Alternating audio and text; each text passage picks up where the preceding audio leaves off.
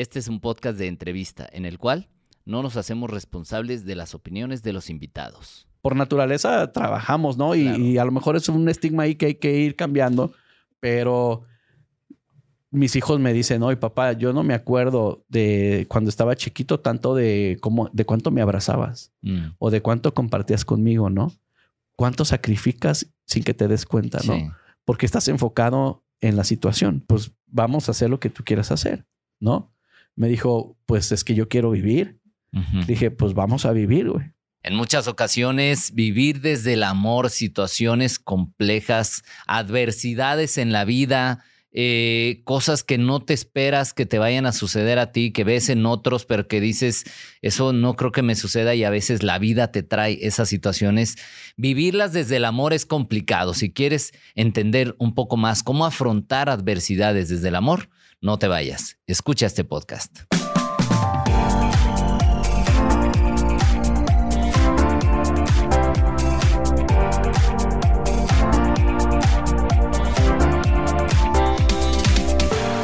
¿Qué tal? ¿Cómo estás? Bienvenido, bienvenida de nuevo a un episodio más de este podcast Vive Más Libre. Hoy con un tema que, que me encanta porque creo que todos vivimos a veces situaciones adversas, complejas, en las que no sabemos cómo reaccionar, en las que de pronto vemos todo como una nube gris sobre nuestra vida, pero sin embargo hay una manera de vivirlas del amor. Tenemos un invitado muy especial, él es Pablo Ávila, que además de ser amigo y alguien a quien admiro mucho, él es administración, licenciado en administración con una maestría en alta dirección. Actualmente está a cargo del área de cultura y cambio organizacional en una empresa privada. Es locutor profesional desde hace 20 años y tiene participaciones en Grupo MBS Radio y Promomedios Radio con temas de crecimiento personal. Certificado como locutor profesional y de doblaje y también certificado en el arte de hablar en público con nuestro amigo el doctor César Lozano y además es coach de vida. Pablo, bienvenido y muchas gracias por aceptar la invitación. No, hombre, muchas gracias. Gracias por la, por la invitación y pues a la gente que, que te escucha, que te ve, la verdad, gracias por, por esta oportunidad. Y fíjate, yo decía, y no sé si lo platicábamos hace algunos días, pero le platicaba a mis hijos, ¿no? Cuando decidí, pues más bien cuando me invitaste, dije, pues por supuesto que quiero estar ahí, ¿no? Y le decía, fíjense, en el 2018 yo tomé la certificación Ajá. del arte de hablar en público con Iván. ¿no? Y con el doctor César, y ahí te- les enseñé las fotos a mis hijos y todo. Y vean, hoy la vida nos tiene sentados platicando juntos, ¿no? Qué padre, la verdad que contento, honrado y pues agradecido, amigo. ¿no? Y compartiendo algunos otros espacios ahora con el tema de líderes impulsando al mundo, Sí. que compartimos nominación ahí también. Buenísimo, ¿no? Así es que bueno, andas, andas ya con todo en este, en este tema del crecimiento personal y cómo no, con una historia como la que tú tienes eh, que realmente nos impacta. Cuéntanos un poquito quién es Pablo, qué le mueve en la vida, qué es lo que lo, lo tiene con ilusión en este momento de mi vida y ya después nos irás contando todo lo, todo lo que has vivido. Claro, gracias, Iván. Pues mira, eh, bueno, mi nombre completo es Juan Pablo Ávila Cervantes. Hoy tengo 44 años, ¿no? Y tengo dos hijos, una niña de 13 añitos. Eh, se llama Jimena, le mando un saludo fuerte. Un niño de 11 años, se llama Matías, que, híjole, es una bomba, pero es el que me mantiene también así de, no manches, la vida te sorprende a cada Ajá, minuto, ¿no? Sí. Eh, pues bueno, yo eh, tengo dos hermanos, ¿no? Yo soy el de en medio. Hoy sobrevive mi mamá. Mi papá falleció de cáncer también hace algunos años. Y pues mira, hoy la vida, o sea, cómo da vueltas la vida y a veces uno no sabe que, que hay energías o conexiones atemporales, ¿no? Ujú. Eh, platicábamos que yo empecé con la locución hace 20 años cuando me sentaba en una cabina con un amigo que iba a un programa Ujú. y, y me gustaba mucho ver cómo él se sentaba en la cabina y hacía programas con otras personas. Eh, un día, a mí siempre me ha gustado la lucha libre, lo platico siempre, ¿no? Ok. Me encanta la lucha libre y esta, esta estación de radio era deportiva.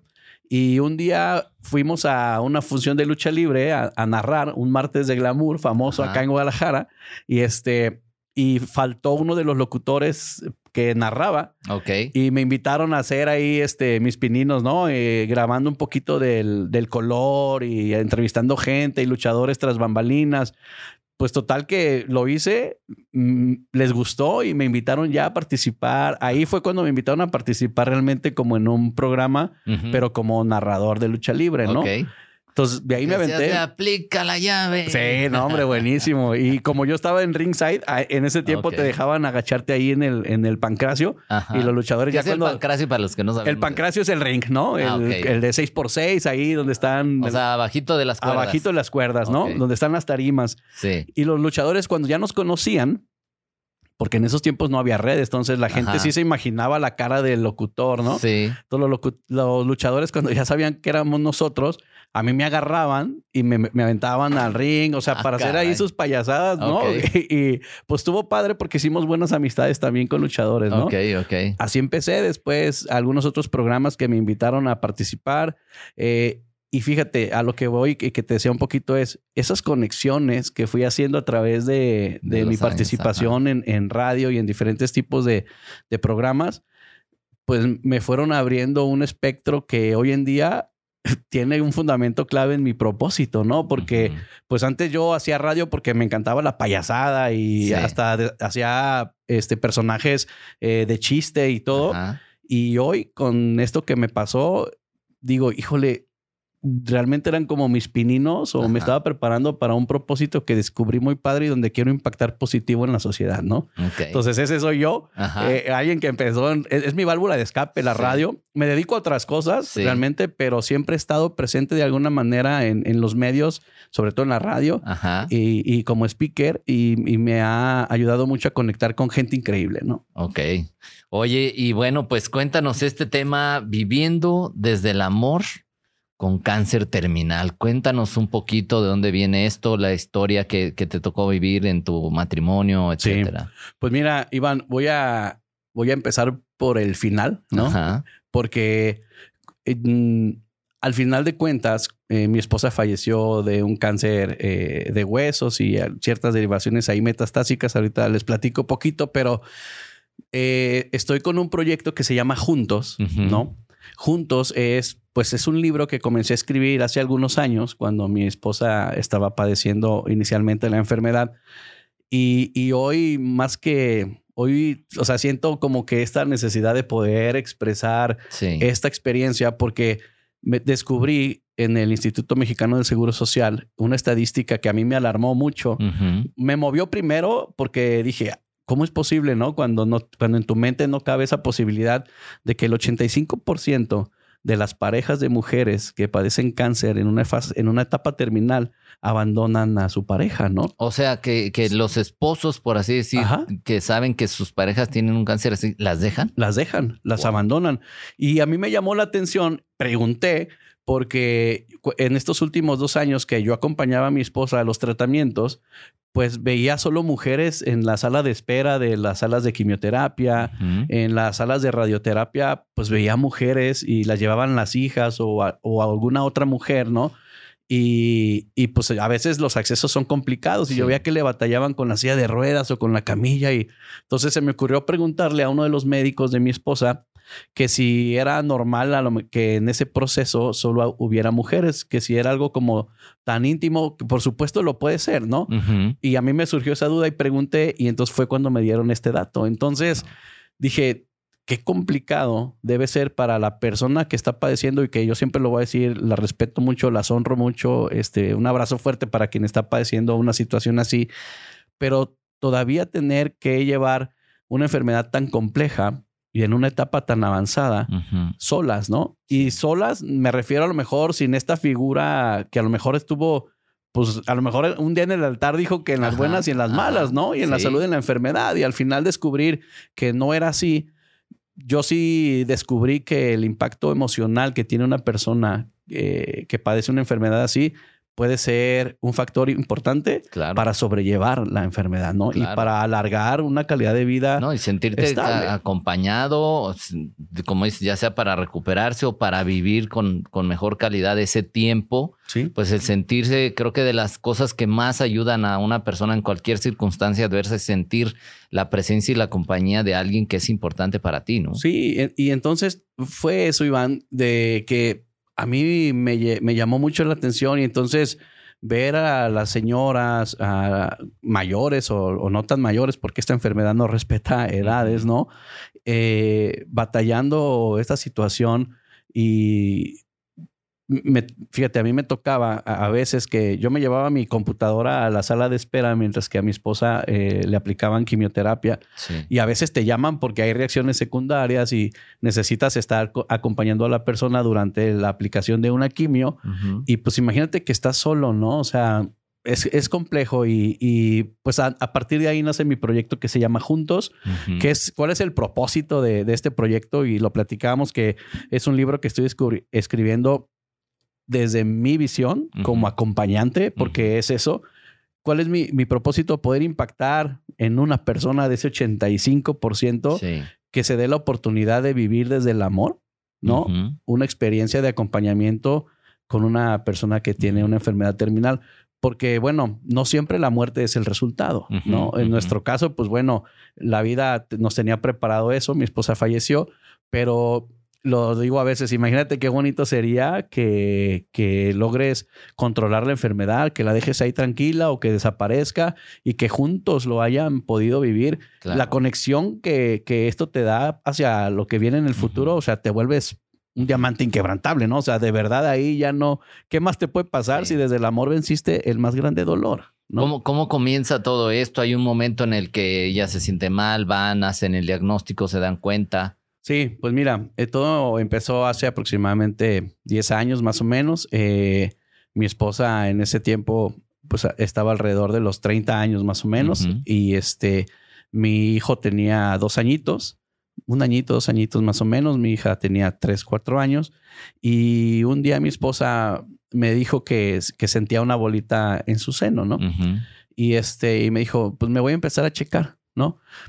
10 años a lo mejor parece poquito tiempo, pero clínicamente eh, hace 10 años el cáncer en una persona de el cáncer de mama en una persona de 30 años decían que era imposible, que era muy joven. Hoy vemos que hay muchas mujeres más jóvenes que padecen la enfermedad y qué bueno que en las instituciones médicas se quitaron ese paradigma porque nosotros le batallamos. Les voy a platicar cuál fue nuestra experiencia. Eh, entonces mi esposa empieza a quererse hacer estudios y vamos pues con el ginecólogo que atendía a mi esposa toda la vida y le dice, no, ¿cómo crees? O sea, no es cáncer, va a ser fibrosis, tienes 30 años, es imposible. Ni siquiera te voy a hacer este, mastografía ni nada. O sea, eh, te voy a dar pastillas, ¿no? y hormonales. Ok. Entonces, pues bueno, tú te la crees porque el médico es él. Sí, tú confías en su experiencia, etcétera, etcétera. pues vamos con eso. Fue pasando el tiempo eh, mi esposa decía, es que no desaparece y quiero ver a otro médico, ¿no? Buscábamos a otros tipos de médicos y pues nos decían lo mismo, no, es que no es y no es y buscábamos nosotros directamente ir a laboratorios a hacer el estudio eh, de imagen y nos decían que no podían sin un sin una orden médica, orden médica ¿no? Porque era lastimaba y todo. Y total, ¿sabes? O sea, le batallamos cañón. Me acuerdo que a los dos añitos, fíjate, dos años, iban eh, yo logré ahorrar un poquito y me llevé a mi familia en diciembre de ese año a Estados Unidos de vacaciones. Y la última semanita que estuvimos allá, mi esposa sintió como que le, como si le hubiera entrado aire a los pulmones, ¿sabes? La gente que sabe cómo se siente que no puedes ni respirar o incómodo.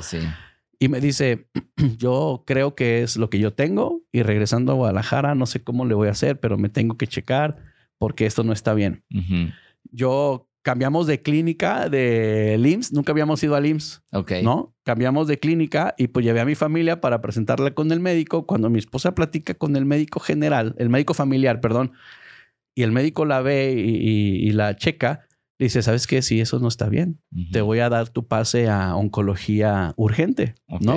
Entonces mi esposa. Eso ya en el IMSS. Ya en el IMSS. Y mi esposa. O sea, increíblemente fue al revés, ¿no? No manches, ah, sí. De lo que se esperaría normalmente. Así es. Y, yo por eso la, gente cuando habla del IMSS y todo les digo, híjole, mi experiencia fue la otra, ¿no?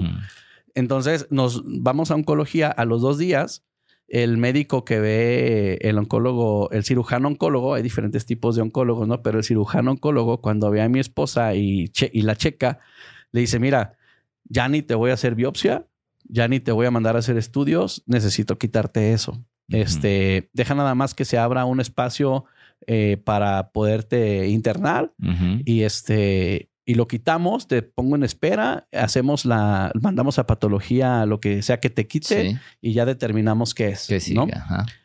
Pues nos había dado cita como para tres semanas, pero justo ese fin de semana le llaman a mi esposa y le dicen que una persona había cancelado su ingreso para ese domingo, que era domingo, que si se quería internar en domingo para que la operaran el lunes, pues por supuesto que dijimos que claro, sí, ¿no? claro. Entonces, eh, pues o sea, fue en prácticamente la misma en la semana. misma semana, en la misma semana. Eh, llegamos a, a- a- a internar a mi esposa un domingo a mediodía y el lunes eh, entra quirófano. ¿no? Entró quirófano alrededor de las 9, 10 de la mañana, me acuerdo. Y este, como a las 5 de la tarde, yo ya estaba desesperado porque no me no salían. Ya ves que a veces salen y te avisan cómo va el paciente y todo. sí, y yo sí. preguntaba y nada, y nada. Este, al final sale como a las 5 el, el médico, el cirujano oncólogo directamente, y ya me llama. Y entonces me da la, la noticia, ¿no? De que el, lo que encontraron en, en mi esposa, pues sí era un cáncer de mama Ujú. eh, tipo 3, 3A o 3B, no me acuerdo. Para la gente que medio no conoce, el- la etapa máxima en un cáncer de mama es como 3C o Ok. 3D. O sea, ya, ya, Ya- estaba muy avanzado. Estaba muy avanzada. ¿Qué significaba eso?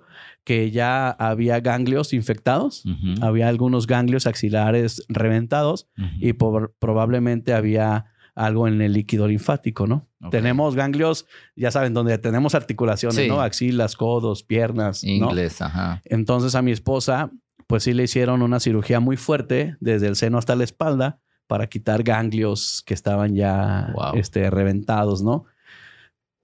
Y pues ahí yo no me imaginaba qué era lo que estaba pasando. ¿no? O sea, el doctor me dijo, quitamos hasta donde encontramos el problema, eh, tu esposa está bien y va a entrar a un tratamiento de quimioterapia y radioterapia y esperamos que el, que el tiempo haga su trabajo, ¿no?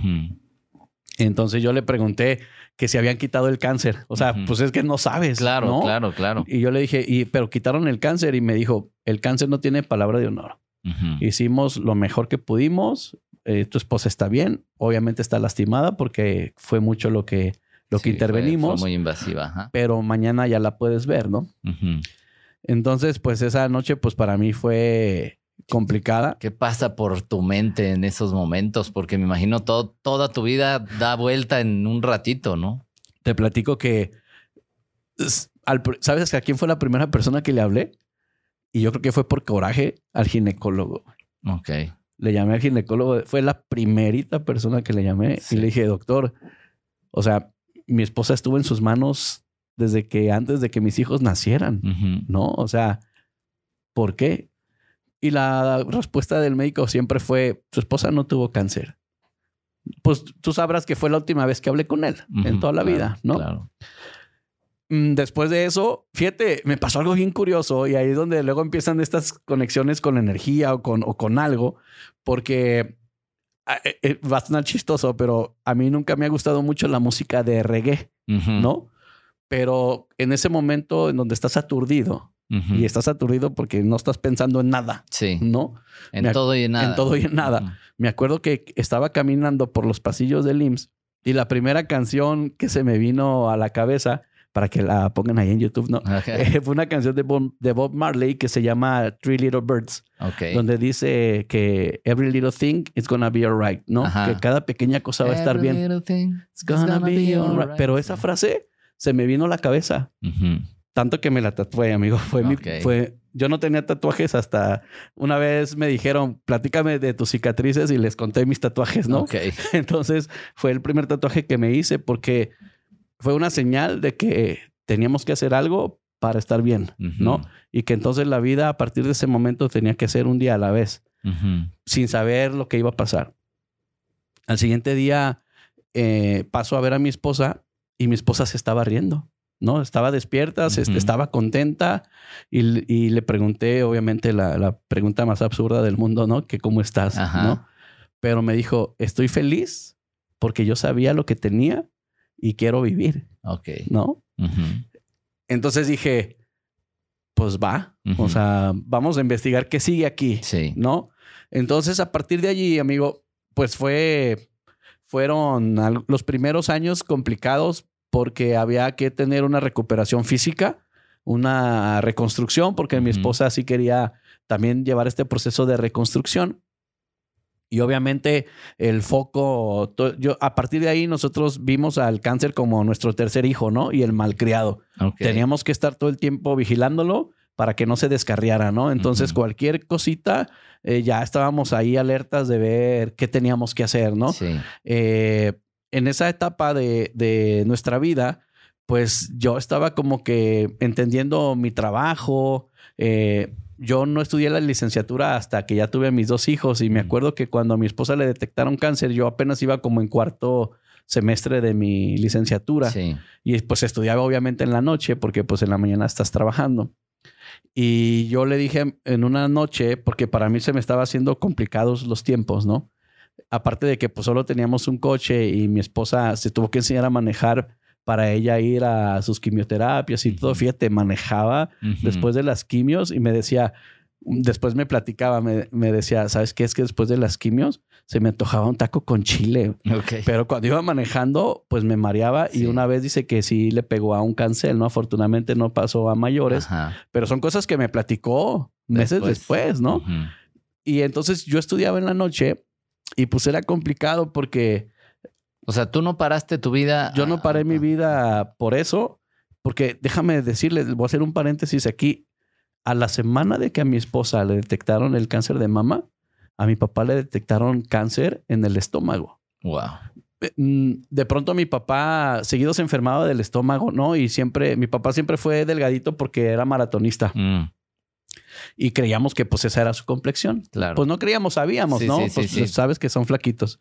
Y este, pero a veces se enfermaba con ciertos alimentos y entonces esa vez se enfermó y creíamos que había sido un alimento, pero ya cuando vimos tres, cuatro días en cama, pues ya se nos hizo raro y mis hermanos lo llevaron porque pues yo estaba enfocado más en mi esposa, ¿no? En ese momento lo llevaron al médico y a los dos, tres días no encontraban, no encontraban qué pasaba y en, una, en un estudio de imagen, pues encontraron un tumor en una zona que se llama mediastino. Ok. El mediastino está por fuera del estómago, pero toca eh, la aorta, un pulmón, está cerquita del corazón, pero toca el estómago. O sea, está en una zona irresecable. O sea, no se puede. Para hacerle la biopsia, tuvieron que perforarle a mi papá el pulmón para poder llegar desde el pulmón hasta el tumor y poderse traer la muestra, porque por atrás había riesgos de tocar corazón o la aorta y, pues ahí algo fatal, ¿no? Entonces a mi papá le detectan cáncer, en, o sea, un tumor maligno irresecable porque pues por la zona había órganos vitales y este y pues lo único que podían hacer era hacerle quimioterapia para ver si reducían el tamaño del tumor y mantenerlo encapsulado, ¿no? Por el tiempo, no lo podían quitar. Sí. Entonces yo llegó el momento en que ya no pude. Claro. Y un día le dije a mi esposa en la noche, ¿sabes qué onda? Este, voy a dejar la escuela. O sea, se me está complicando. Ahora sí que literal la estoy pasando de noche y, necesito ese tiempo mejor para enfocarme en, ustedes, en mi papá, a ver cómo ayudo. Y recuerdo bien que mi esposa me dijo unas palabras que hasta hoy las aplico siempre en los momentos más complicados y me dice, hoy menos que nunca tienes que rendirte a eso que estás haciendo porque es tu vida y es tu futuro, ¿no?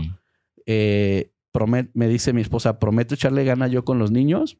Si algo necesito, te lo voy a hacer saber, pero vamos a entrarle. O sea, me siento bien, enfócate en tu escuela y habla con tus hermanos que, te ayuden y que desenfoquen en tu papá. Somos familia y entre todos lo vamos a lograr, ¿no? Eso me ayudó a soltar. Sí. Iván, me ayudó a soltar porque, pues, siempre he tratado de estar, ¿no? Pero luego era complicado. Entonces, pues pude terminar mi licenciatura.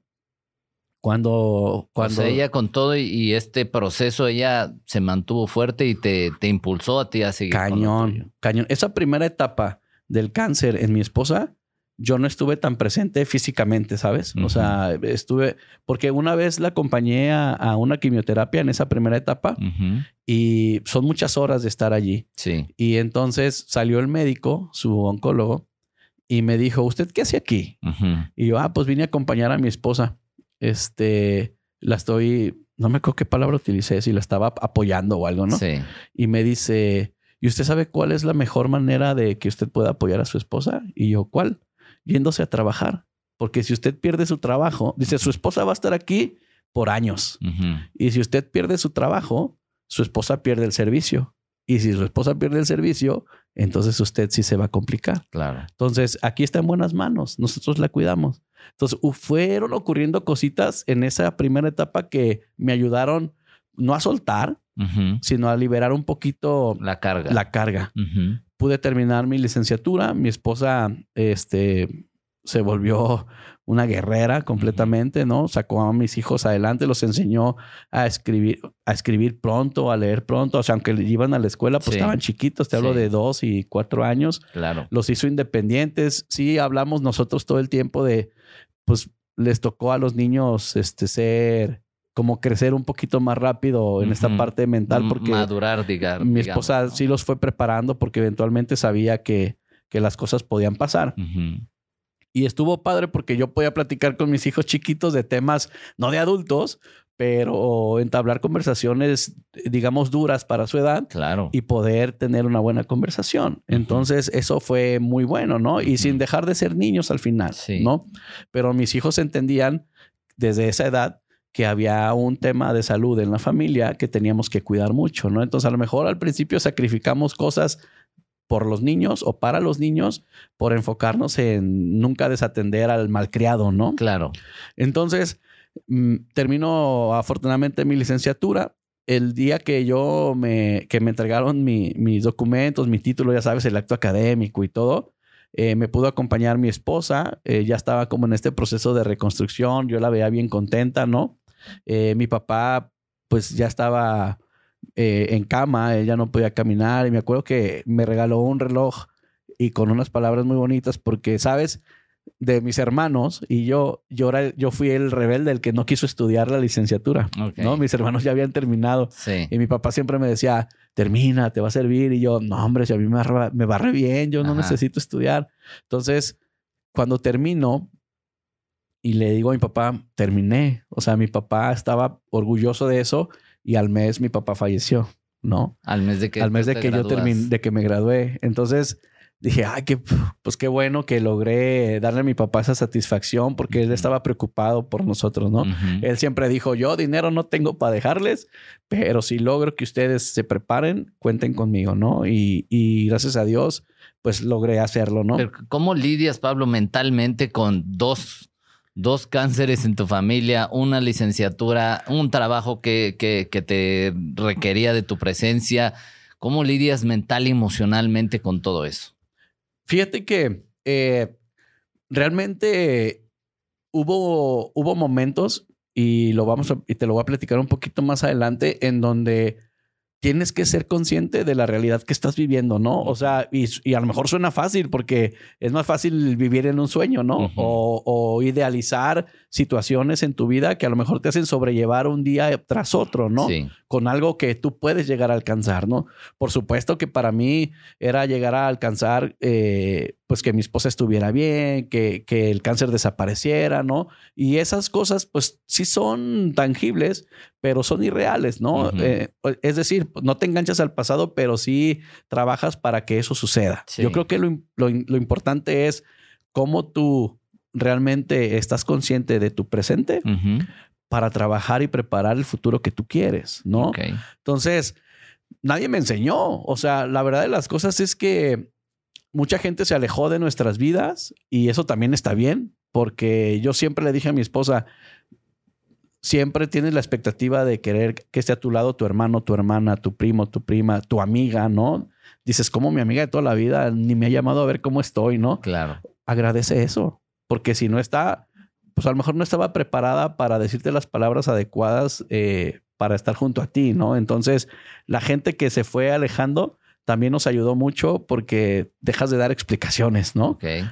Y aprendimos a vivir nosotros cuatro. Fíjate que fue muy padre porque empezamos a conectar los cuatro, o sea, mi esposa, mis hijos. Dejé de ser como este papá proveedor, ¿no? y comencé a convertirme más en papá, papá, o sea, porque por naturaleza trabajamos, ¿no? Y, a lo mejor es un estigma ahí que hay que ir cambiando, pero mis hijos me dicen, oye, papá, yo no me acuerdo de cuando estaba chiquito tanto de cómo, de cuánto me abrazabas mm. o de cuánto compartías conmigo, ¿no? Pues no, porque a lo mejor era la universidad, o me iba a ver a mi papá o veía a mi esposa y a los hijos pues, ah, están bien. Es lo que te decía hace ratito. A lo mejor dejamos de compartir con ellos cosas de ellos y en una conexión con nosotros. Y entre ellos y yo seguramente había algo roto que hoy estamos sanando después de lo que nos pasó otra vez desde el amor. Sí. ¿No? Y, pero lo descubre solo, Iván. Yo sí creo que es muy complicado. A mí se me ha hecho complicado de pronto buscar la terapia porque dices, vengo a, y a lo mejor estoy diciendo algo, algo incorrecto desde lo que yo siento, pero yo iba a terapia y me decían justamente lo que yo ya sabía que tenía. Y decía, pero ¿cómo me rescato, güey? ¿No? O sea, ¿cómo, o sea, ¿cómo me rescato yo de esto que estoy sintiendo? Pues, ¿no? Entonces llega el momento en donde dices, ya, o sea, mi realidad es esta, no puedo cambiar el pasado y más bien, ¿cómo le hago para avanzar? ¿No? Gracias a Dios tengo trabajo, tengo mis hijos, está mi esposa, está mi familia y fíjate, uno de mis hermanos, el más chico, se llama Jorge, le mando un saludo a Jorge. Este, él se hizo cargo mucho de mi papá y de mi mamá y estoy seguro, porque nunca lo hemos platicado, que él sacrificó muchas cosas de su vida, Iván. ¿Sabes? O sea, la verdad lo respeto mucho y hoy se lo quiero agradecer porque nunca lo hemos platicado. Este, el haberse hecho cargo de este señor, ¿sabes? O sea, estuvo increíble. Eh, hasta el último momento mi hermano estuvo ahí. Eh, hoy sigue ahí cuidando de mi mamá, cuidando de él. Él y yo tenemos un proyecto juntos, este empresarial, lo estamos desarrollando y tiene una forma de ser bien dura, como era mi papá, pero aprendo a vivir con eso.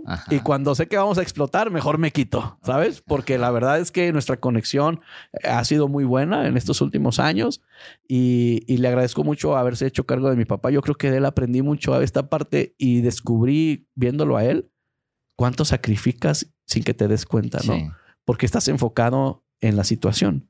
Y dejas a lo mejor pasar por tu vida personas, conexiones, situaciones que a lo mejor también te van a enriquecer, pero de verdad creo que lo que estás creciendo al interior de una situación como esta, y por eso les digo, dense la oportunidad de vivirla con miedo, con, con temor, sin saber qué va a pasar, te conecta muy bonito para el futuro, ¿no? Entonces, así es como lo hice, o sea, haciéndome consciente de que mi realidad es que había perdido al Señor que me crió, a quien, a quien me pegó, a quien me regañó y a quien tanto amé pero la vida me está dando la oportunidad con una enfermedad similar de salir adelante con mi esposa, porque a los, a los meses nos dieron el diagnóstico ya de control. ¿Cuál es ese diagnóstico? En donde te dicen que la enfermedad ya no aparece y que, y que vas a entrar a un proceso anual de revisión. Ya no de cada seis meses, ¿no? O sea, que como que... Como si hubieras vencido a la enfermedad.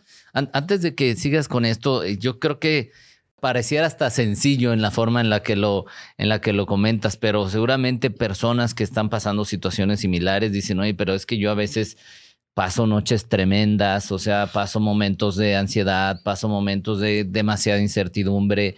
¿Cómo, cómo, cómo es que Pablo logra sobreponerse a todo eso? Ya dijiste la aceptación y todo, pero, pero ¿qué pasa en esos momentos? Hay momentos donde te derrumbas, ¿cómo te levantas? Fíjate, ahorita que hiciste, eh, que dijiste esto, Iván, algo que a mí me pasaba mucho por las noches, padecía ansiedad, como no tienes una idea, y no sabía que era ansiedad, ¿no? Mm. O sea, yo no sé si es normal que la gente no sepamos que estamos padeciendo ansiedad al principio, ¿no? Eh, yo he sido hipertenso durante muchos años, ¿no? Tengo más de 20 años de que soy hipertenso. Y entonces yo siempre decía, ah, es mi hipertensión. Sí. ¿No? Y ah, es mi hipertensión. Ya me dolió la cabeza porque es mi hipertensión. Pero cuando sientes que te estás muriendo porque ya te dolió el pecho, porque ya se te entumió el brazo, porque tu cabeza está revolucionada y sobre todo me, pasaba en las madrugadas, ¿no? Y no sabes qué es. O sea, es, güey, me voy a morir. O sea, ¿qué, hago, no? Sí. Algo que yo creo que sucede mucho y que, y que a mí me pasó, y sobre todo en este último proceso, uno descuida su salud, Iván. O sea, uno como acompañante, sí. descuidas, como esto que te digo que dejas pasar por tu vida de conexiones, yo creo que tu salud también la descuidas, ¿no? Y ojalá fuéramos conscientes de que también nosotros tenemos que estar bien, porque nadie te lo dice. Es que hay muchas cosas, justo como lo que estás diciendo, nadie te lo dice, nadie te ayuda, este, y yo creo que hay muchas cosas alrededor, ¿no? Con personas, con conexiones, con, con gente que también que te quiere, que te pudiera guiar un poquito, pero también es cierto porque lo vi en, en familiares de mi esposa, en familiares míos, que el miedo a estar cercano a una persona con una enfermedad así hace que te alejes. No, Mm. no sé si sea natural, pero por O el ejemplo, no saber cómo el no, lidiar con el- eso, el no saber cómo lidiar con eso. Y también digo, no está mal y, y- y está padre. O sea, cada quien tiene su, su forma de vivir el proceso y de estar Sí. cercano con la persona, ¿no? Eh, a mí la verdad es que mi- me, me volví workaholic, Ajá. ¿no? Sin saberlo. Eh, yo pasaba horas en mi trabajo, a veces eran las diez y media de la noche y yo seguía en mi trabajo. ¿no? Y nunca me di cuenta que estaba pasando eso. Ok. ¿no? Eh, yo llegaba a mi casa, que es la casa de todos ustedes, y mis hijos ya estaban dormidos y mi esposa a lo mejor estaba viendo la tele esperándome y para platicar un poquito del día, pero casi casi nada más para irnos a dormir, ¿no? Y al siguiente día, pues me salía muy temprano. Inconscientemente, a lo mejor lo que quería era también irme a trabajar, ¿no? un poco. Entonces, esas cosas a mí como que me fueron conectando más también con lo exterior y este, y, pero me fueron desconectando un poquito de, de mis hijos. Sí. Principalmente fue de mis hijos, ¿no? Sí. Al punto en donde un día, pues sí, mis hijos me dijeron, papá, pues que ya ni te vemos, ¿no? O sea, ya mis hijos estaban más grandecitos, el cáncer estaba un poquito más controlado y me dicen eso y ahí es cuando a mí me cae el 20, ¿no? Y dije, ay, güey, o sea, pasamos un proceso bien complicado hace un par de años con todo esto. Mi papá falleció, este, se nos movió ahí todo el mundo y hoy mis hijos no saben quién soy yo, en esencia, ¿no? No, en esencia. Y entonces decidí dejar de hacer lo que estaba haciendo. Me costó tanto trabajo, Iván, dejar de ser workaholic. O sea, es complicadísimo Sí. porque no sé si sea la rutina. Me, me encanta mi trabajo, me Sí. fascina, pero realmente no había una situación por la que yo tuviera que estar ahí que tan estar ahí tarde. tantas horas. ¿sabes? ajá. Entonces, eh, el, el ser consciente otra vez, el que haya gente que te ayude a salir de ese espectro que es tu universo, ¿no? Sí. eh, te ayuda mucho. A mí, pues fueron mis hijos, me rescataron de esa parte, ¿no? Me conectaron de nuevo con mi familia, me conectaron con esa esencia y entonces comenzamos a avanzar un poquito más juntos en, en lo que seguía para seguir creciendo, ¿no? Sí. Me tocó verlos un poquito más, este, convivir ya con mi esposa, empezamos a viajar más, mi esposa se empezaba a sentir muy bien, eh, pues superando el duelo con mi papá, ¿no? Con mis hermanos, con mi mamá, eh, entendiendo que la vida tenía que seguir. ¿no? Después del tiempo, un día eh, yo estaba en la oficina y mi esposa me llamó preocupada porque un día se cayó yendo por los niños a la escuela, se cayó y se golpeó en la cara, ¿no? Ella ya, ya no tenía ya quimios, no tenía nada. O sea, ya nada más eran sus, o sea, chequeos. sus chequeos y sus medicamentos que Sí. tenía que estar tomando, ¿no? Y un día se cae. Y ¿Cuántos años pasaron? Pasaron alrededor de cinco o seis años más o menos. O sea, sentían Seis que ya la habían librado. Sí, claro. Sin embargo, seguíamos controlando, o sea, yendo a las visitas de control, Sí. jamás fallamos a esas, ¿no? Sí. Pero algo bien importante que quiero recalcar hoy, porque tampoco nunca te lo dicen, de verdad, nunca bajen la guardia con una enfermedad así. O sea, y, y- y no es ser alarmista, ¿sabes? Es, Sí, claro. es realmente estar enfocados en el hijo malcriado, Ujú. ¿sabes? O sea, es eso y de verdad, la vida te puede dar mil sorpresas bonitas, otras no tantas, pero el hijo malcriado siempre que traerlo a raya. Claro. ¿no? Nosotros quizás le bajamos un poquito el cuidado a esa situación y comenzamos a, a vivir nuestra vida cotidianamente. Y un día después mi esposa se seguía tropezando. Me decía, es que casi me cayó otra vez. O sea, había situaciones que estaban ocurriendo Que no tenían que mucha no, lógica. no tenían mucha lógica, pero decíamos, pues pisa con cuidado, ¿no? O X. Sí. Hasta que un día iba a bajar una banqueta mi esposa y, y pisó mal y dice que sintió un calambre en la columna, ¿no? Ok. Y a partir de allí, dice, ya no se recuperó, pensó que se había lesionado una, una, no sé, Una vértebra. una vértebra o algo, ¿no? Entonces empezamos a hacer estudios y no, sabía, no salía nada en las radiografías, eh, no había un nervio ahí que estuviera obstruyendo, pero a veces yo llegaba de, del trabajo y veía a mi, esco- a mi esposa acostada en el piso y le decía, ¿qué pasó? Dice, es que solamente en el piso frío me siento que descanso. O sea, no, no puedo estar sentada, no puedo caminar. Vi que se le complicaba subir escaleras. Entonces me llegamos a la cita de control eh, con el oncólogo. Y cuando mi esposa se le ocurrió platicarle, doctor, hace, me tropecé, me lastimé y no me recupero. Y la cara del doctor, pues no fue muy buena, ¿no? Y pues sí nos dijo, mira, una, un cáncer en etapa 3A como el que tú tuviste hace seis años, Sí. eh, en, en algunas ocasiones tiene metástasis en los huesos. Dice, es como un comportamiento de la enfermedad. Va, te voy a mandar a hacer un estudio, ¿no? O sea, siempre fueron muy honestos. en- Siempre fueron honestos. Todo esto en el IMSS. Todo en el IMSS. Para los que nos escuchan o nos ven en otros países, el IMSS es el, el- los hospitales de gobierno aquí así en es, México. así es. Y ya, y tienen sus especialidades, ¿no? Acá estábamos todo el tiempo en oncología ya. O sea, ya nunca nos soltaron de ahí, ¿no? Este, mi esposa era súper buena onda y se hizo amiga de todos los médicos y por eso también yo creo que mucho es la actitud Sí, con la que tú te comportas con los médicos Sí. y ante todo, siempre la actitud es la diferencia, ¿no? Entonces mi esposa siempre mantuvo una muy buena actitud, total que se le abrían las puertas solitas, ¿no? Entonces teníamos como esta facilidad de poder platicar con los médicos así.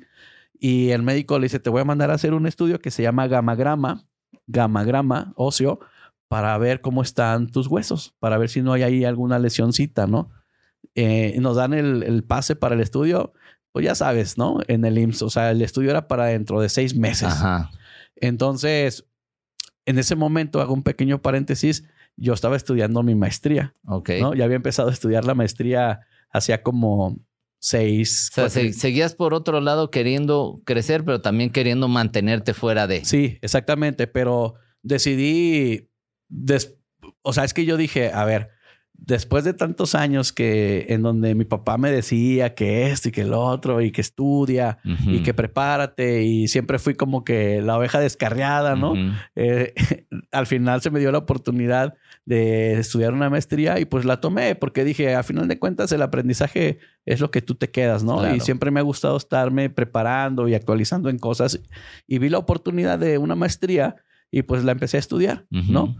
Eh, entonces estaba estudiando la maestría y cuando nos mandan a hacer este estudio para dentro de seis meses y un amigo mío de la maestría, se llama Diego, al que le mando un saludo, trabajaba para el IMSS, ¿no? Sí. En, en administración. Y le dije, amigo, échame la mano para ver si podemos hacer algo. Total que pude hacer el estudio en tres días, ¿no? Ok. Hicimos el estudio en tres días O sea, de Ah, seis meses a de seis tres meses días. a tres días, pero no lo hice en el IMSS. Lo hice en un laboratorio particular, pero a través del IMSS, ¿sabes? O sea, como que, como que mandan un pase y te pueden hacer estudios por fuera. Ok. Yo no sabía que, que el IMSS puede hacer eso. Ok. Te puede hacer pases para que te O hagas sea, estudios por fuera. Está incluido dentro, pero Ajá. ellos, como no tienen el espacio. Lo absorben. Ajá. Sí, sí, sí. Entonces hicimos el estudio eh, en, ese, en ese laboratorio, pues a esperar resultados, uno o dos días, ¿no? Eh, a los dos, a los dos días, este, voy yo por el resultado yo solo, porque mi esposa andaba un poco adolorida, ¿no? Voy por el resultado y lo platicaba con Heriberto la vez pasada. Uno se vuelve médico, ¿no? O sea, Ajá. aprendes tecnicismos, aprendes a interpretar algunas cosas. Cuando recojo el resultado, me siento en mi coche, abro, el, abro la carpeta con el estudio y la imagen. Me alarmé, me alarmé mucho. Primero porque no entendía lo que estaba viendo, ¿no? O sea, había muchas sombras negras en la estructura ósea de mi esposa en diferentes partes de, de su cuerpo. Y yo dije, a lo mejor eso es normal, porque pues hay zonas más oscuras que otras en el organismo. Déjame leer el estudio, ¿no? La interpretación. Ajá. Empecé a leer la interpretación, muchas cosas no las entendí, pero abajo siempre hay algo que dice concluyentes, ¿no? Sí. Pues cuando leí los concluyentes fue cuando pues ya me preocupé mucho, ¿no? Me preocupé mucho porque ahí eh, hablaba de una metástasis eh, muy fuerte en zona de cadera y, y de la columna vertebral de mi esposa y algunas otras lesioncitas menores en hombros, en, en las manos, ¿no? En, en partes de los pies. Pues en qué momento, Iván? O sea, ¿cuándo pasó eso? Pues porque no, En los controles no salía nada. no, pues no. Y los médicos, o sea, yo lo que sí digo es, ¿por qué si clínicamente saben que un cáncer de mama en etapa 3A o 3B te puede llevar a una situación de estas, ¿por qué no te lo dicen desde el principio? O sea, no le gasten si no quieren hacer ellos el estudio, pero que, te, digan, y que tú puedas tomar una decisión. Y que tú tomes decisiones de hacer ese estudio a lo mejor anualmente, ¿no?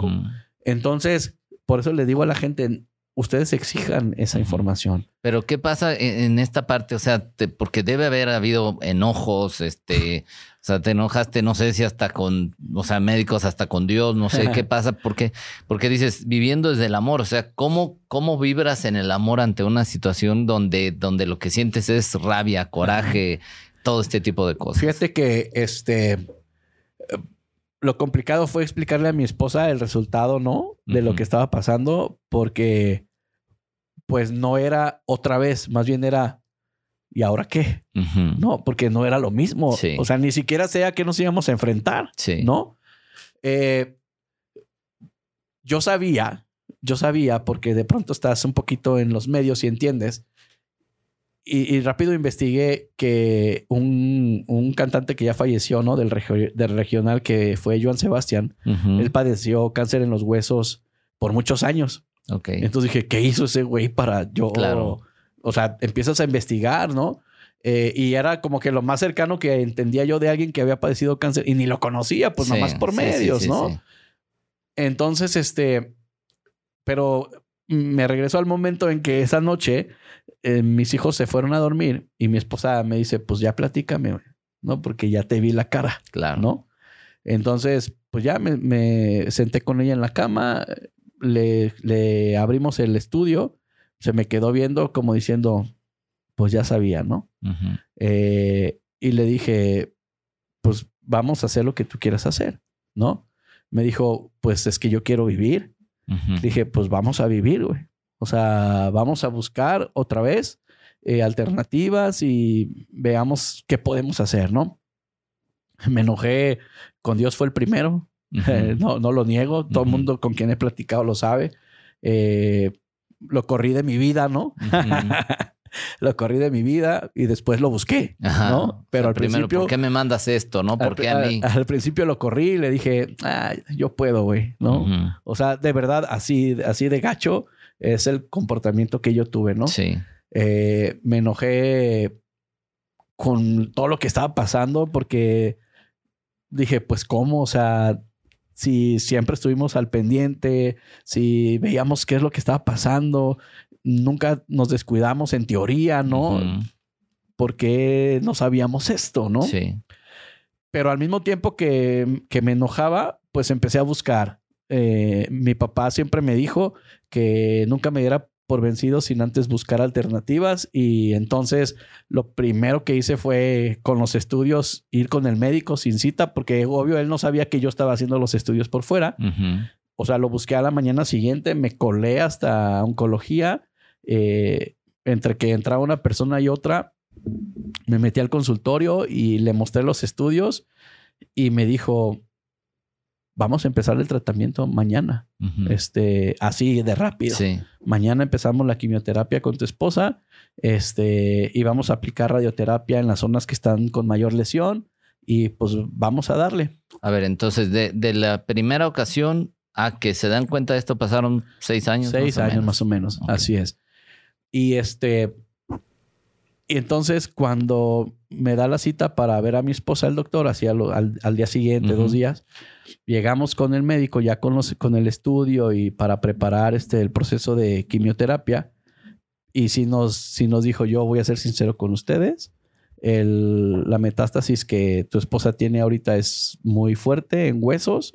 Necesitamos descartar lesiones en, en zonas blandas, ¿no? Hígado, eh, riñones, pulmones, ¿no? Sí. Este, pero un cáncer de este tipo tiene un pronóstico de vida malo a seis meses, ¿no?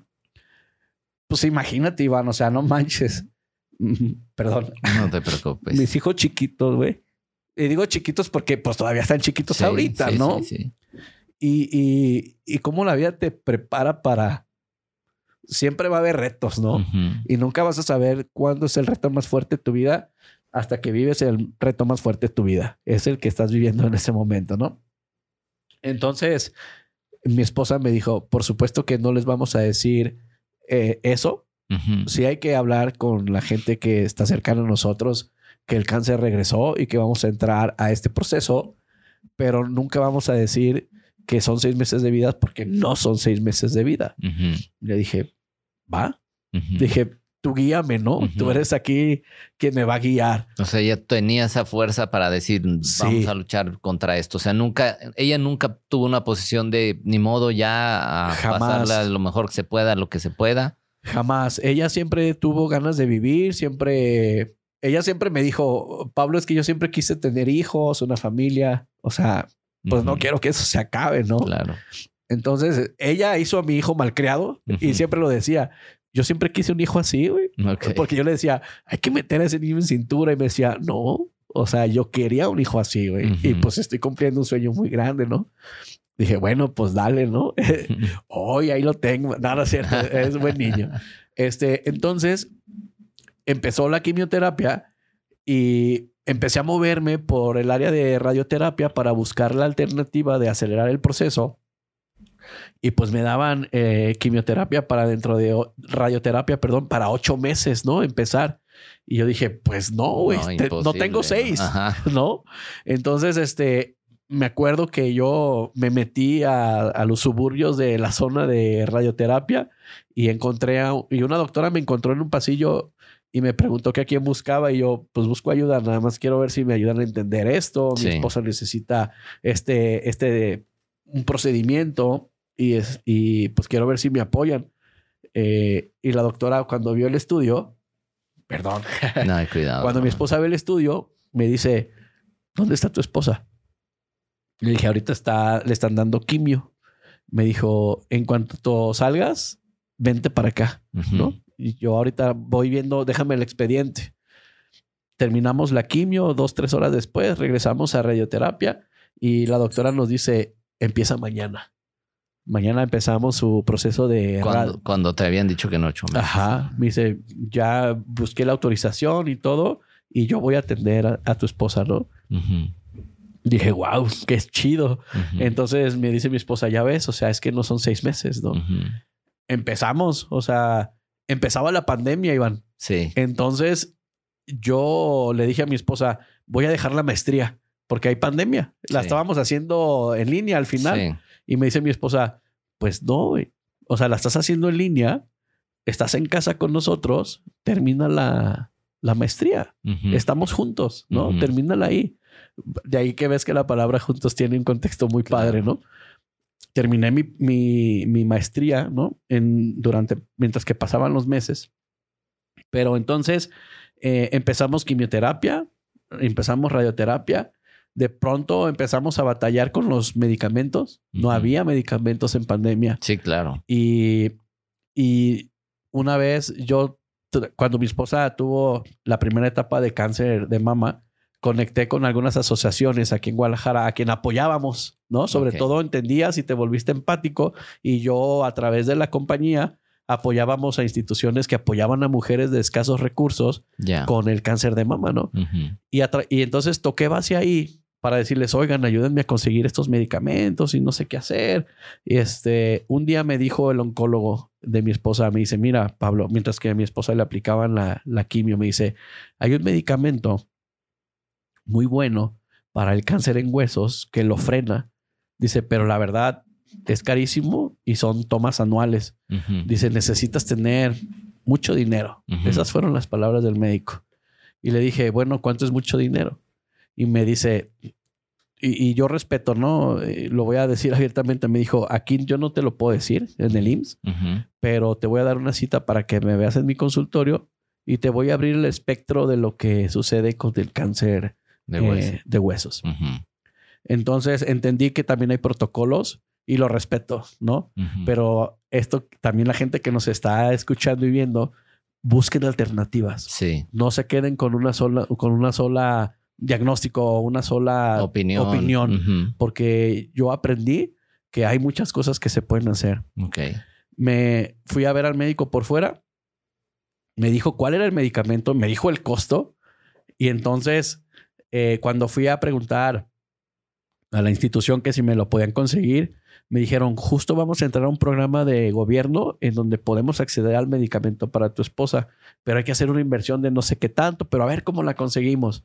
Y yo tenía, pues ya uno va haciendo su patrimonio, ¿no? Sí. Tenía una casa, dos carritos y todo, y pues decidí vender todo. Y me decían ahí en la asociación, Pablo, no vendas nada porque lo que tú tienes, pues también es para tus hijos y para ti vamos buscando y habrá te- alternativas a las que podamos acceder. Las sentí tan frías, Iván, que cuando salí de ahí, lo primero que hice fue poner a la venta mi casa.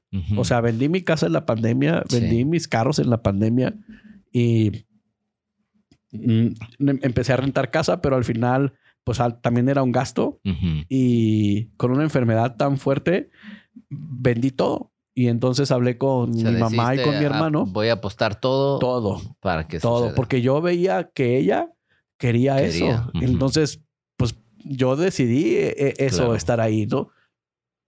Una vez me preguntaron que si a mí me daba miedo y la verdad es que sí.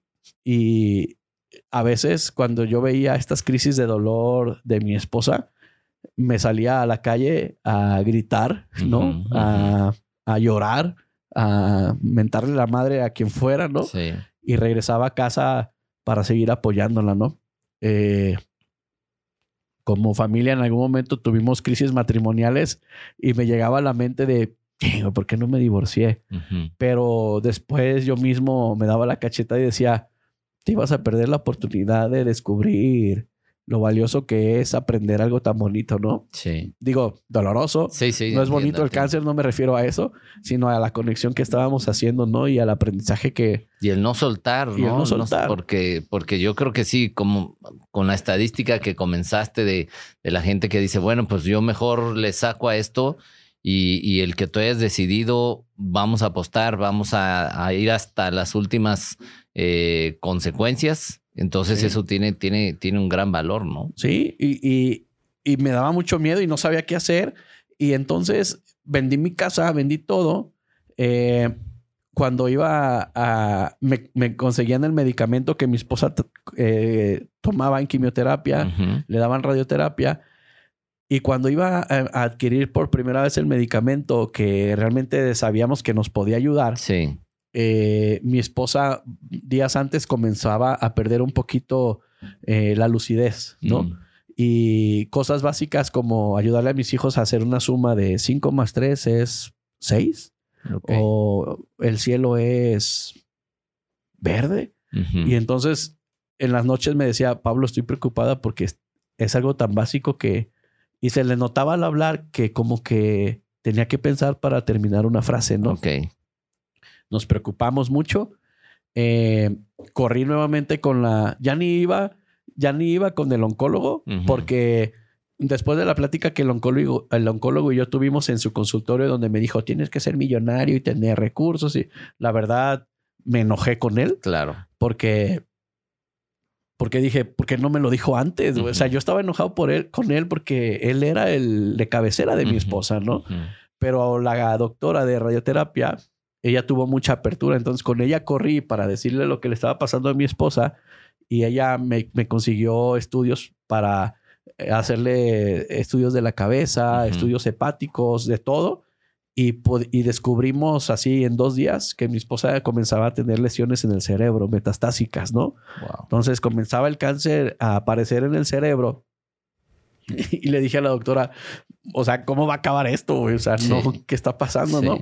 Y la doctora me dijo, hay un, hay un método eh, de radioterapia que está llegando a México en donde se, se hace, se fabrica una máscara del, del cráneo de la, del paciente y se localiza ahí muy localiz o sea, se enfoca dónde está la, la lesión y no se lesionan más partes del cerebro y, y puede ser muy bueno para tu esposa, pero para eso necesitamos autorización. Y le dije, ¿de quién? Pues de algún familiar. Güey, pues, o sea, Ajá. dale, ¿no? Claro. Y gracias a Dios, a los dos o tres días empezaron a hacerle las máscaras. Tardamos como seis, seis días, siete días.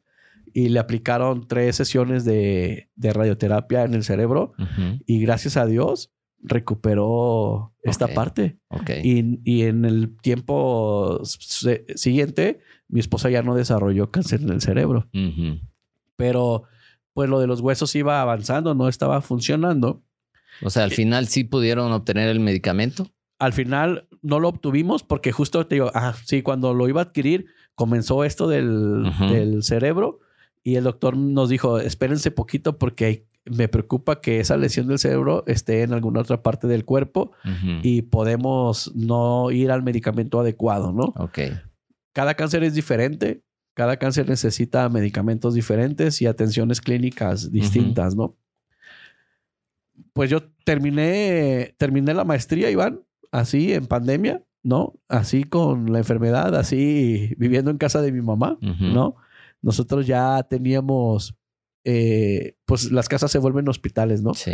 y yo contraté a un enfermero que, que a- a- atendía a mi esposa durante la mañana y en las tardes llegaba yo y yo me dedicaba a atender a mi esposa en las noches y yo le dije al enfermero, oye, pues enséñame lo que, lo que tengo que hacer, Claro. ¿no? Y, y enséñame a poder ayudar a mi esposa en algún momento complicado. Pues me enseñé a inyectar, pues no sabía inyectar, ¿no? Eh, aprendí algunos ejercicios que le ayudaban a ella motrizmente porque pues eventualmente fue perdiendo Movilidad. esta capacidad motriz Ujú. y pues es triste ver cómo una enfermedad te va consumiendo así, ¿no? Eh, hubo un momento que alguien nos recomendó terapia física en alberca Ajá. y me acuerdo que me puse a investigar en toda la ciudad de Guadalajara a ver dónde había eso y di con un lugar que aplicaban eh, terapia física así en alberca y les expliqué el caso de mi esposa y, y me dijeron que, que fuera una clase de prueba, ¿no?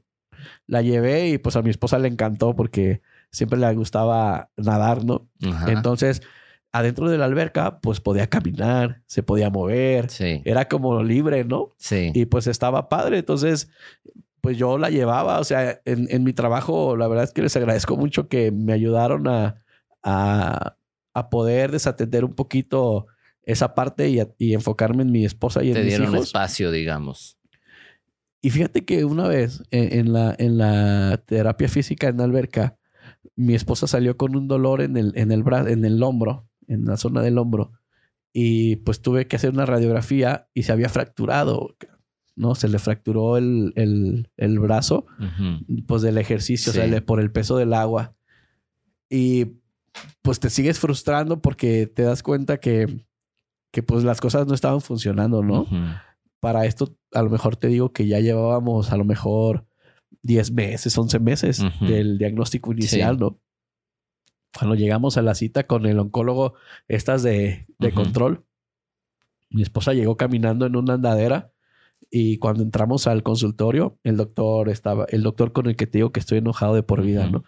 Sí. estaba agachado y voltea y nos ve y ve a mi esposa y se, se para y le dice, ¿y tú qué estás haciendo? Y nos sacó de onda, ¿no? Yo dije. ¿Qué hice mal o qué estamos Ajá. haciendo mal, no? Y le pregunté, ¿por qué, doctor? ¿Qué pasó?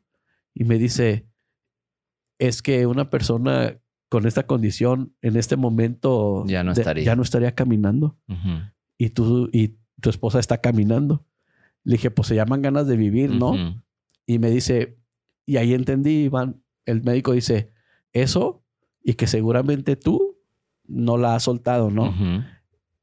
Esas fueron las palabras en donde me contenté con Dios Ok. porque dije, "Eh, qué bueno que me quedé, güey, Sí. ¿no? O sea, porque estaba valiendo la pena y el cáncer no tiene por qué ser una estadística, ¿no? O sea, ¿por qué seis meses, güey? O porque el cáncer tiene que ser muerte, ¿no? Entonces dije, dije, si él que es médico se sorprendió, pues vamos muy bien, Claro. ¿no? O sea, cualquier cosa que me diga él es cuestionable. Sí. ¿No? Sí. Entonces, pues seguimos tratando de, pues ya éramos bomberos, ¿no? O sea, la cosita que aparecía La atendíamos. Lo, lo que ella sentía, lo atendíamos. Empezamos a disfrutar más de los instantes. ¿no? ¿Qué te gusta comer? ¿Qué te gusta hacer? al final hubo un momento en donde yo por temas de trabajo tuve que ir a, a Tapalpa y me dice mi esposa, no manches, yo quiero ir. Y dije, no, pues no sé si se puede, ¿no? Porque hay mucha vibración, mucho movimiento. Pues él nos dijo el médico que teníamos que cuidar muchas cosas. Y dije, vámonos. Sí. Me acuerdo que a lo mejor me tardé tres, cuatro horas en llegar, ¿no? Porque iba despacio. Claro.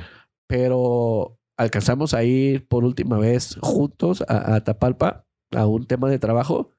Y fíjate qué bonito. Eh, llegando a Tapalpa, hay una zona muy bonita eh, es que tiene un lago. Y yo estaba con mi esposa y con mis hijos ahí sentados, este, viendo un poquito al lago. Y entonces a lo lejos vi a unas personas que estaban ahí jugando. Y agarré a mis hijos y le dije, ah, vamos para allá. Mi esposa, pues obvio, no podía caminar tanto, ¿no? Se quedó así como en la parte del mirador. Y cuando llegamos a la parte baja de, de ahí, era uno de los, de los dueños de la compañía con la que yo trabajo, que estaba con sus nietos en el laguito, ¿no? Y me dicen, ¿qué onda? Pues si el evento es hasta mañana o pasado. Le dije, ah, pues me tomé el tiempo porque me traje a mi familia, ¿no? Y me dijo, ¿dónde está tu esposa? Le dije, ah, se quedó arriba. Entonces vinieron y, juntos ahí con mi esposa me dice uno de los directores, oye, pues voy a aprovechar que están juntos aquí para decirte que pues queremos que te hagas cargo de un departamento en la compañía, hemos visto que tú eres capaz y que has podido llevar las cosas bien.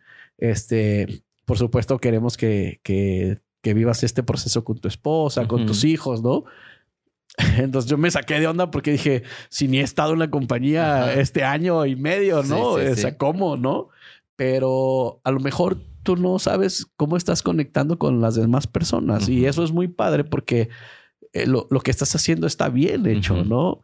Aunque pues tú lo haces por querer preservar la vida, ¿no? O a lo mejor a tu familia, pero mira el impacto que tuvo, ¿no? Entonces me, me dice todavía, tómate tu tiempo, o sea, cuando tú estés listo, es un área nueva, tú la desarrollas, ¿no?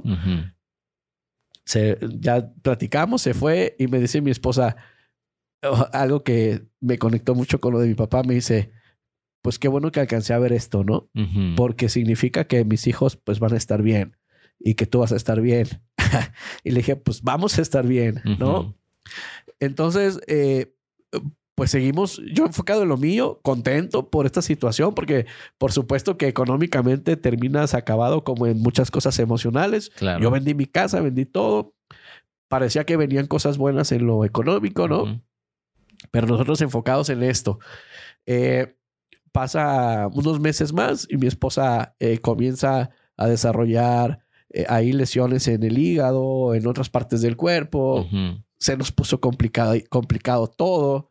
Eh, había un ritual que yo le llamo, ¿no? Que ya hacía en las noches, porque mi esposa sí me dijo, no quiero que mis hijos nunca me vean batallándole con la enfermedad.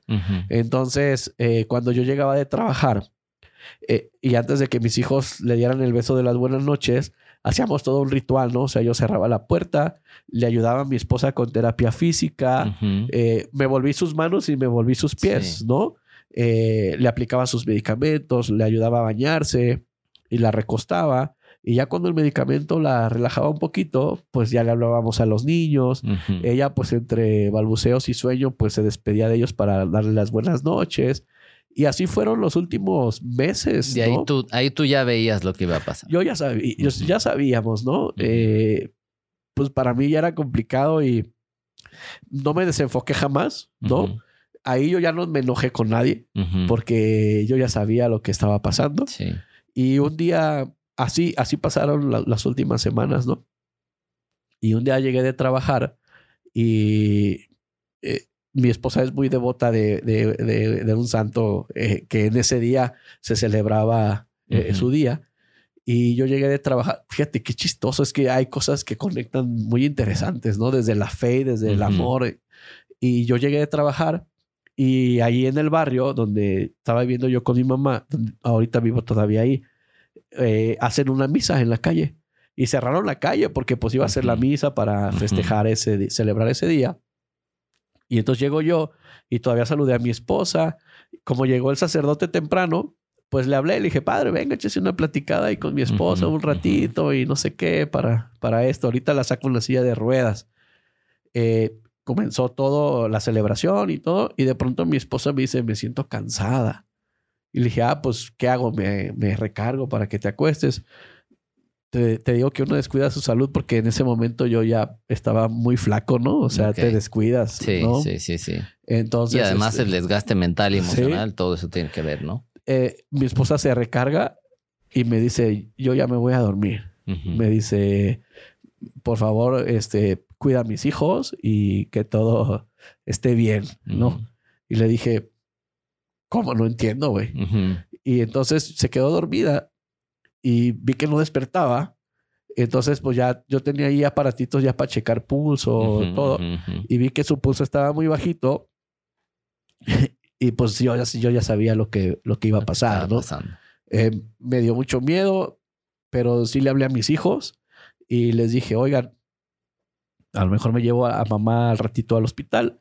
Este, despídanse de ella, díganles que ustedes van a estar bien, que ella los escuche, eh, que, que entienda que todo va, que entienda que todo va a estar bien y, y que vamos a ser felices, ¿no? Sí, Pues mis hijos, entre lo que entendieron, pues sabían lo que estaba pasando sí, sí, sí, este, se despiden de ella. Le hablé a, le hablé a mis cuñadas. Mi esposa tenía muchas hermanas. Les hablamos y pues llegaron también. Algunas me decían que no, que cómo crees, ella va a regresar. Y yo, pues ojalá que sí, pero. Pero pues dense la oportunidad de hablar con ella, ¿no? Sí. Entonces, este, nos fuimos al hospital, entra a terapia intensiva porque ya iba con el pulso mucho más bajito y otra vez las diosidencias, ¿no? Eh, entra a terapia intensiva y a los 10 minutos sale un chavo, un camillero, y me dice, ¿tú eres Pablo Ávila, verdad? Y yo, sí. Y me dice, ¿la que pasó es tu esposa o qué? Le dije, pues sí. Y me dice, te voy a conseguir que te pases a terapia intensiva con ella. Y yo, ah, pues te lo agradecería mucho. Ujú. Se metió y sale y me dice, tú no me conoces, pero un día te voy a decir quién soy. Pero te logré que pases con tu esposa, ¿no? Ujú. Entonces dije, bueno, luego hablamos, güey. Sí, ¿no? sí, sí. Ahorita lo más importante. Muchas gracias. Bye. claro. Este, a mi esposa le aplicaron un medicamento que logró abrir los ojos.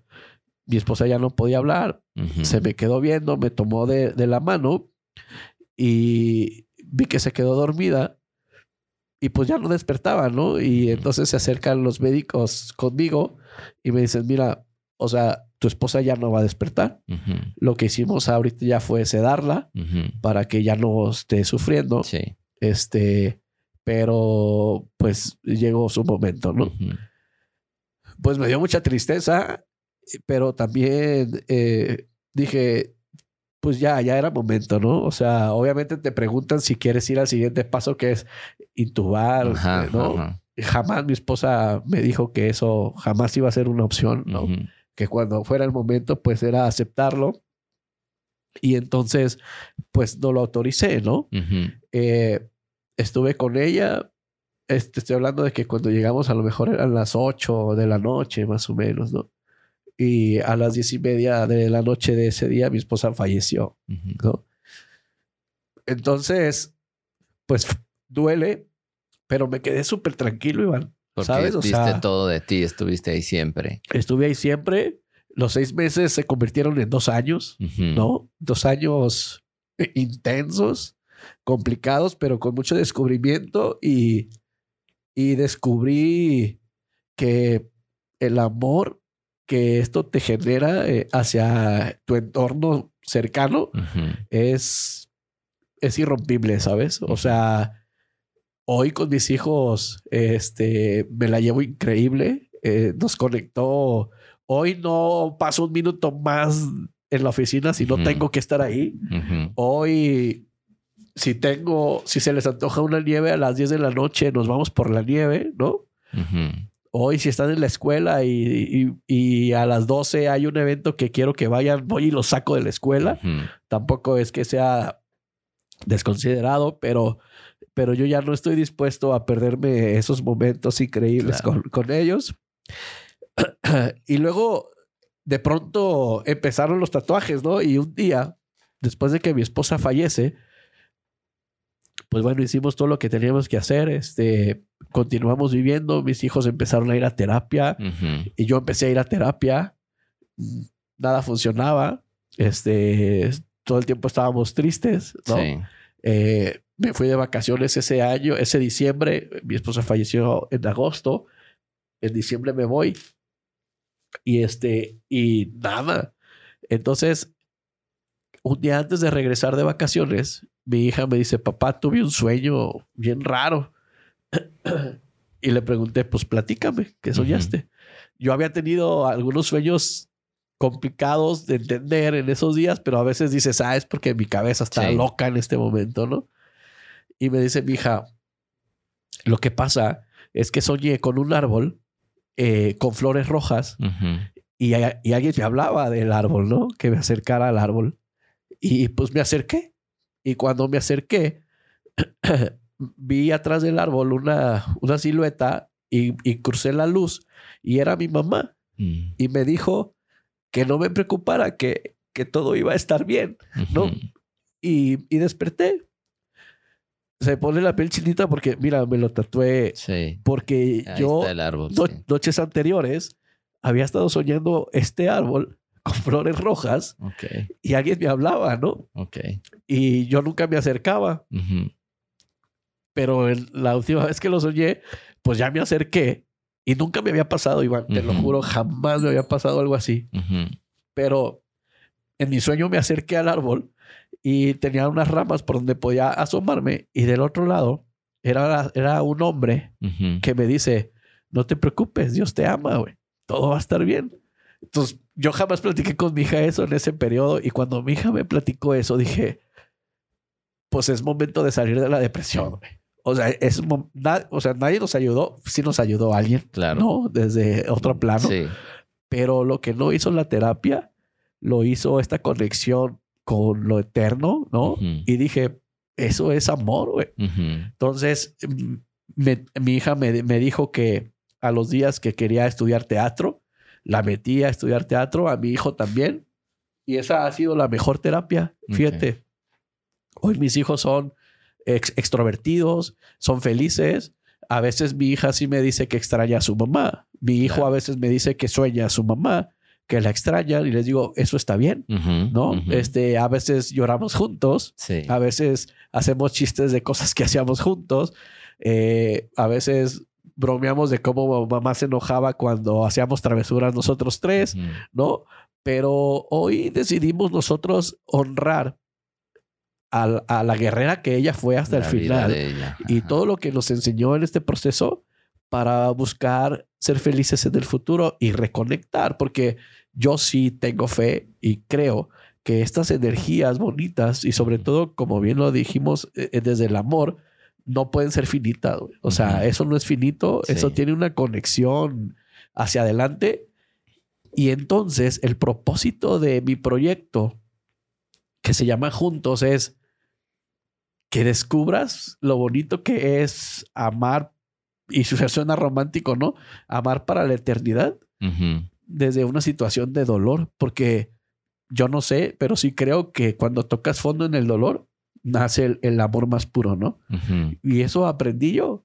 Y entonces eso se volvió mi propósito y entonces digo, mira, la vida me estaba preparando en la locución, en prepararme con estudios eh, para poder hablarle a la gente, eh, en entender un poquito más el tema de, estas conexiones eh, esenciales del amor con la vida le agradezco a toda la gente que se largó, ¿no? Porque la verdad nos ayudó muchísimo porque no te frenan. Sí. No te frenan. Siempre va a estar la persona que te dice, sí, pero no sé, a lo mejor si haces esto. O sea, no, estabas escuchando tanta cosa Exactamente. y que te diera puntos de vista que no tenían nada que ver con la realidad, ¿no? Y le agradezco a la gente que se quedó porque hoy sí lo suena trillado, pero sí los cuentas con tus 10 dedos de la mano. ¿eh? O sea, la gente que se vuelve tu familia así, ah, con ese poder, realmente es poca.